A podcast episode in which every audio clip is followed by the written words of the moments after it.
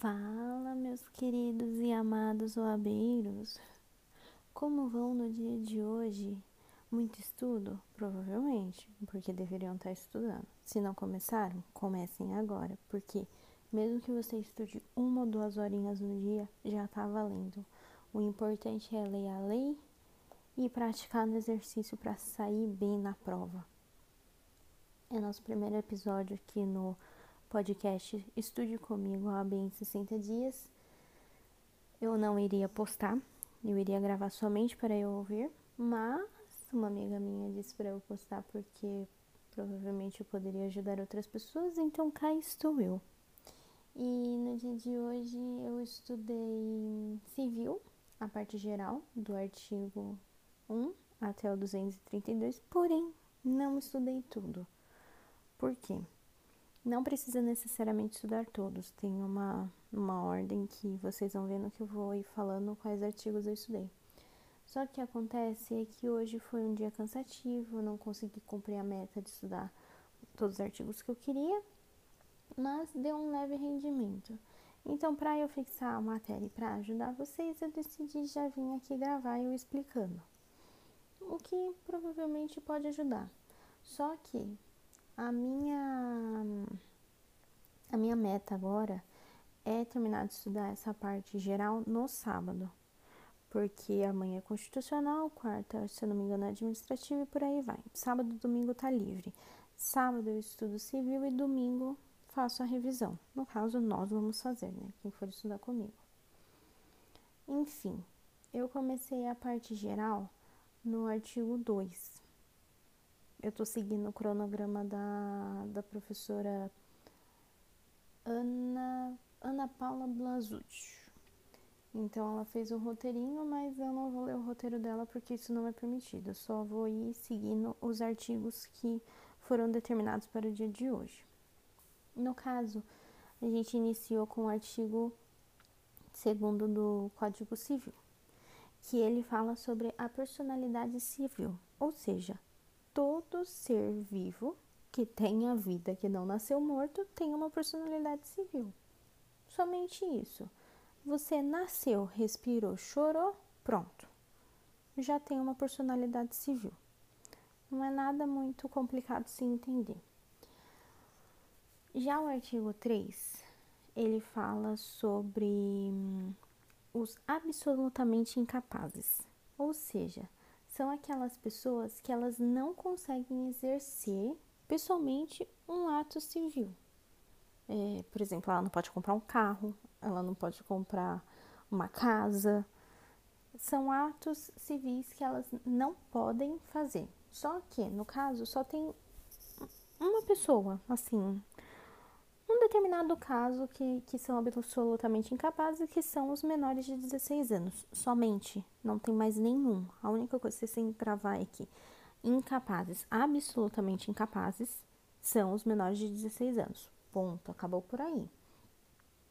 Já no artigo 4 ele vai falar sobre o relativamente incapazes. São aqueles que podem viver sua vida, ter alguns atos civis normal, porém eles vão ser entre aspas, bem entre aspas, barrados de fazerem algumas coisas. Eles precisam ser assistidos. Eles têm um assistente, enquanto o absolutamente incapaz do artigo 3 tem um representante, ou seja, um menor de 16 anos, ele é representado pelo seu pai, tutor ou curador, no caso do relativamente incapazes, que é do artigo 4 eles são assistidos. Ou seja, ele não precisa que alguém represente ele. Ele precisa de alguém que dê assistência. Por exemplo, quando for comprar um carro, ele não pode comprar um carro sozinho. Ele precisa do, do tutor, curador, curador ou pai, enfim. Ele precisa de alguém do lado dele no ato civil que ele for fazer, que é a assistência que eu já cheguei a comentar. E com isso, no, no artigo 4 ainda, ele traz quatro incisos que fala sobre quem são as pessoas que são relativamente incapazes. O primeiro caso ele diz que são os maiores de 16 anos e menores de 18 anos. Os ébrios habituais, que são alcoólatras e viciados em tóxicos. São as pessoas que consomem drogas. É, é, é isso mesmo. e só que tem um porém. Você precisa, para se enquadrar no inciso segundo, você precisa ser habitual nessa, nessa ação.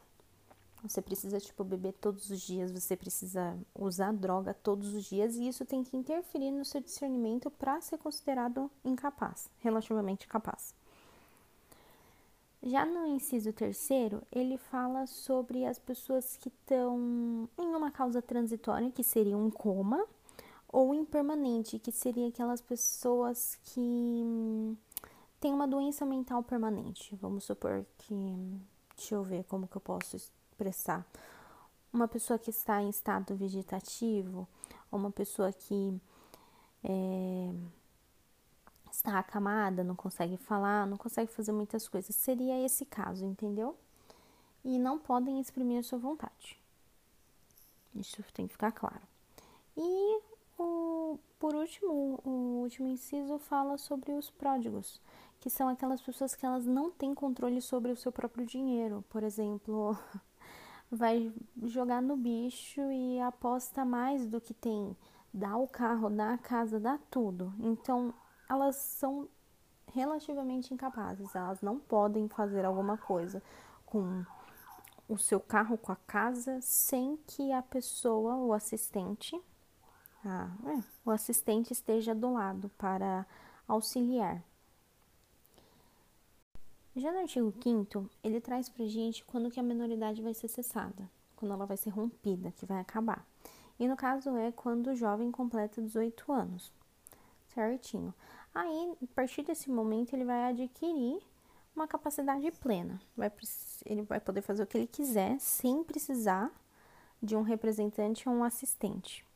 Logicamente, se ele não estiver enquadrado no, nos incisos do artigo 4 que foi o que a gente acabou de ler. Só que, no seu parágrafo único do artigo 5 ele traz os incisos que, que vão falar alguns casos em que os menores vão romper a incapacidade, que seria no caso a emancipação. Quando que os jovens vão ser emancipados? Só que vocês têm que entender que para ter a emancipação, você tem que ter, ser maior, ser maior de 16 anos e menor de 18 anos para que você tenha a emancipação. Para que você possa hum, ser responsabilizado e agir pelos seus próprios atos civis, certo? E com isso, depois do parágrafo único, é, o artigo nos traz cinco incisos que vai falar sobre as emancipações. O, o, primeiro inciso ele fala sobre a emancipação voluntária, que é quando o pai, os pais ou um dos pais vão em algum instrumento público e fazem homologação judicial. Pronto. O menor está emancipado, acabou. E a segunda é uma emancipação judicial, em que, pela sentença do juiz, ele vai ouvir o tutor e vai emancipar o jovem que tem 16 anos completo. Depois disso, a gente tem a emancipação legal, que ela pode ocorrer pelo casamento, pelo exercício de emprego público, por uma colação de grau em um curso de ensino superior, ou seja, você se formar em um ensino superior, você é emancipado. E caso você tenha estabelecimento civil ou comercial, que, que te gere uma economia própria, aí você pode ser emancipado sem problema nenhum. Seguindo adiante, vamos para o artigo 6 do Código Civil, que ele vai falar sobre a extinção da personalidade natural, ou seja, quando a pessoa morre, literalmente a morte.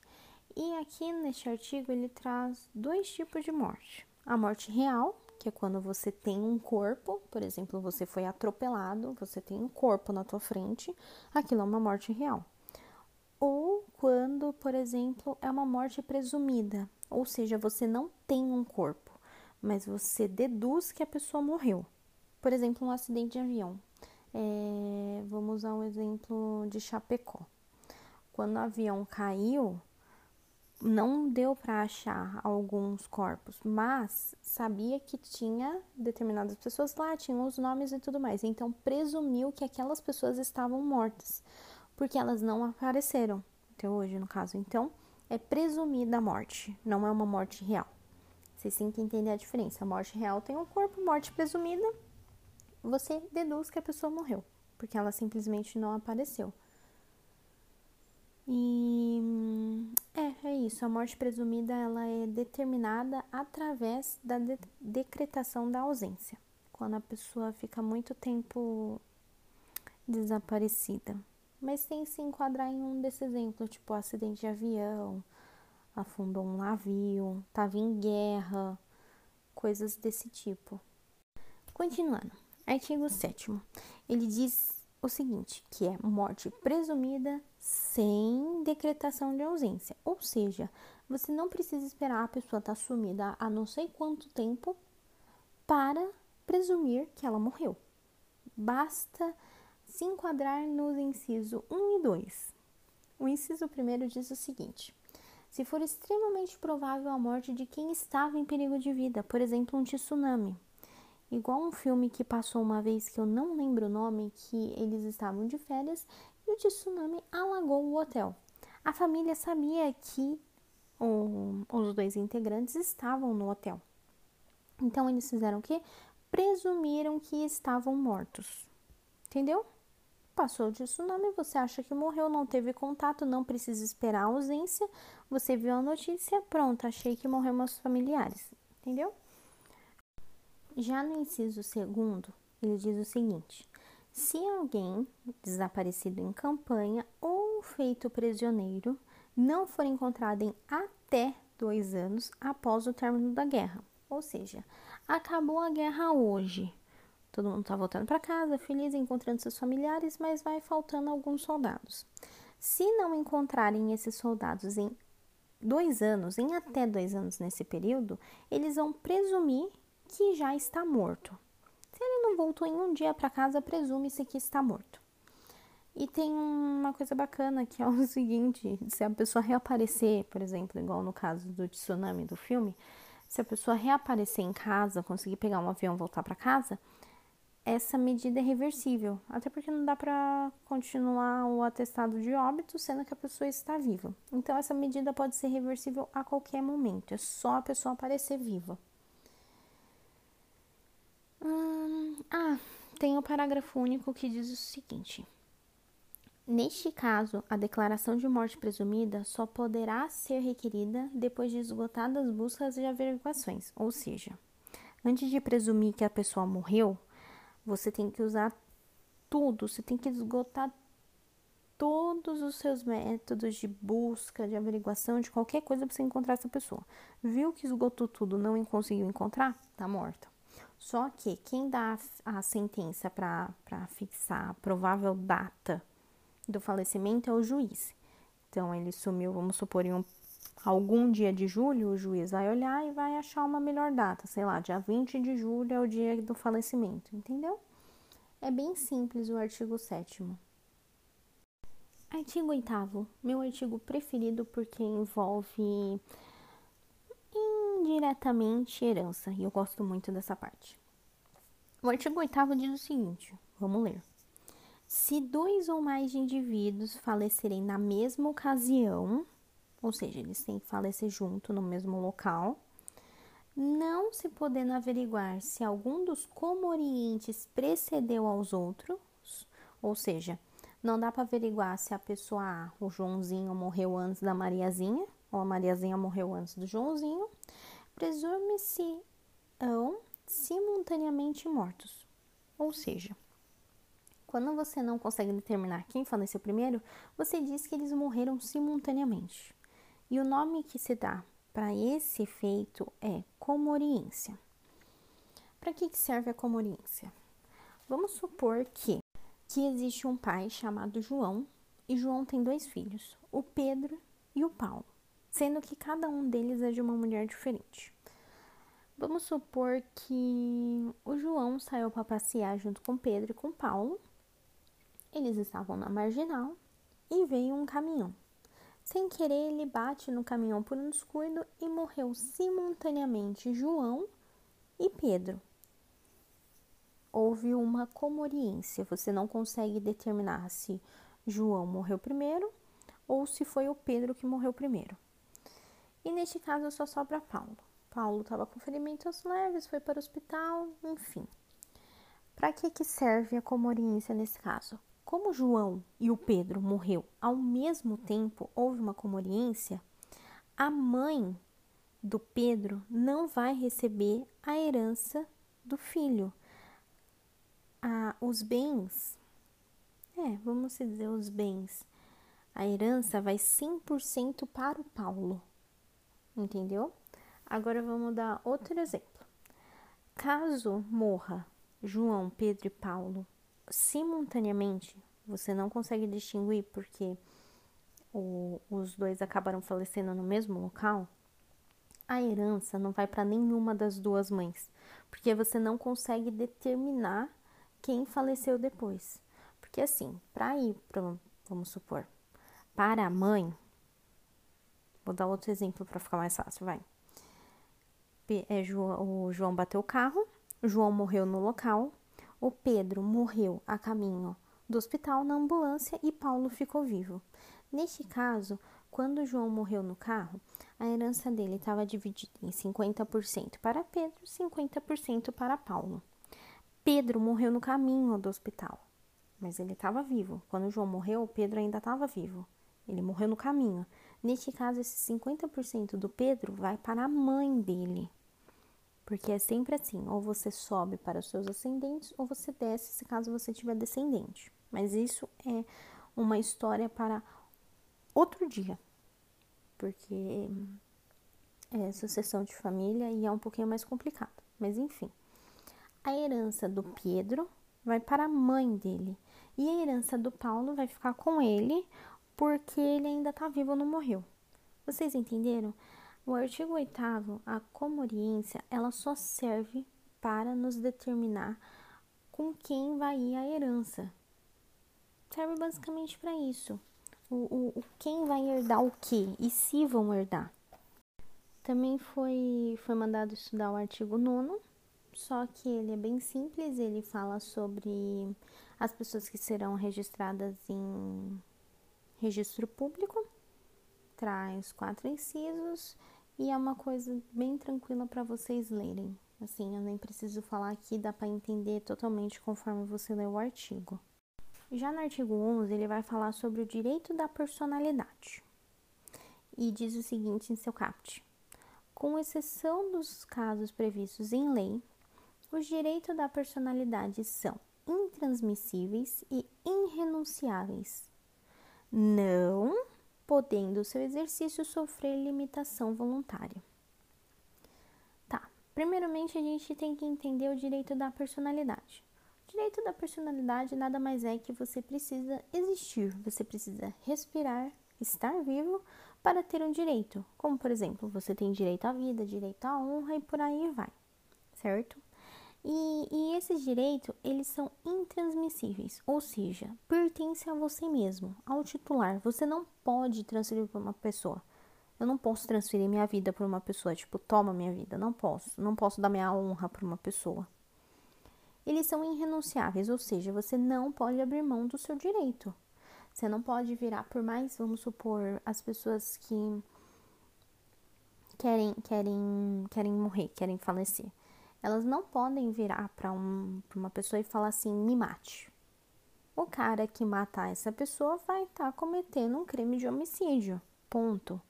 Ela não pode renunciar ao direito à vida. E por fim, o artigo 11 diz que eles são ilimitados, ou seja, você não tem como quantificar, numerar ou nominar todos os direitos da personalidade. São infinitos, digamos assim. O artigo 12 também é mais leitura. Ele diz o seguinte, que você pode pode se exigir que cesse a ameaça ou lesão a direito da personalidade e reclamar perdas e danos sem prejuízo de outras sanções previstas em leis. Ou seja, se alguém te ameaçar, te lesionar, você pode recorrer porque você tem o direito de cessar essa, essa ameaça, uma vez que o direito da personalidade é absoluto e subjetivo. Ou seja, o subjetivo entra naquele quadro do, do artigo 11 de ilimitado. Você não quantifica, você não numera, você não, não tem como descrever, entre aspas, entendeu? Artigo 14. Ele diz o seguinte: é válida com objetivo científico ou altruístico a disposição gratuita do próprio corpo no todo ou em parte para depois da morte. Ou seja, você pode, por exemplo, doar o seu corpo para para essas instituições, para faculdade ou para centros científicos, de modo que eles estudem o teu corpo depois que tu morreu, para descobrir alguma coisa, para fazer alguma coisa, enfim, com fins científicos. Ou a pessoa pode ser doadora de órgãos, que é o caso do altruístico e que você pode doar em partes, que você faz a carteirinha e você diz que você é doadora de órgãos. Então, caso você morra, teu coração vai para alguém, teu rim para outra pessoa, se tudo estiver bonzinho no lugar. E tem uma coisa bem, bem bacana que é mesmo que a pessoa não deixou nenhum documento ou comprovante que ela seja doadora, a família pode decidir isso. Então, assim, mesmo que você não queira ser doador de órgãos, a tua família pode doar teus órgãos quando você morrer. Bem bacana isso. O artigo 17 nem tem muito o que explicar, é mais leitura da lei, porque já está explícito o seu significado, então eu vou ler para vocês. Aqui diz o seguinte: o nome da pessoa não pode ser empregado por outrem em publicações ou representações que exponham ao desprezo público, ainda que quando não haja intenção difamatória. Prosseguindo, a gente vai para o artigo 19, que ele fala sobre o pseudônimo, consegui, pseudônimo, que nada mais é do que um nome fictício. Por exemplo, o Xuxa Meneghel, o Pelé e assim por diante. São nomes fictícios. A gente sabe que o nome da pessoa não é aquele, mas a gente chama ela por este nome porque é o nome que ela quer ser representada. Por exemplo, a Anitta, que se chama, acho que é Larissa, mas a gente chama de Anitta. Aí o artigo 19 traz em sua lei o seguinte: o pseudônimo adotado para atividades ilícitas goza de proteção que se dá ao nome. Entendeu? Simples. A própria lei já diz o que significa.